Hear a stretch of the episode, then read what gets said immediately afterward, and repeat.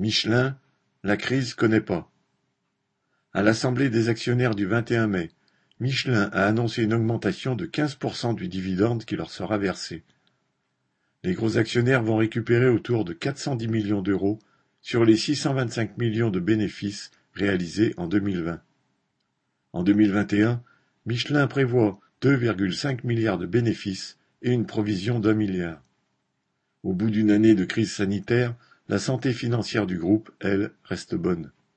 Du côté des travailleurs, on n'en est pas là.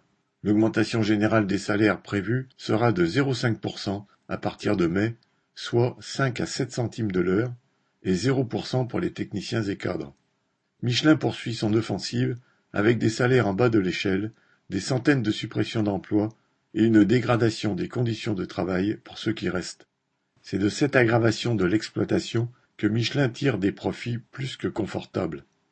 L'argent dans les coffres-forts de Michelin ne manquerait donc pas pour augmenter les salaires. Mais pour obtenir des salaires décents, les travailleurs doivent préparer leur propre plan de lutte et imposer leurs revendications. Correspondant Hello.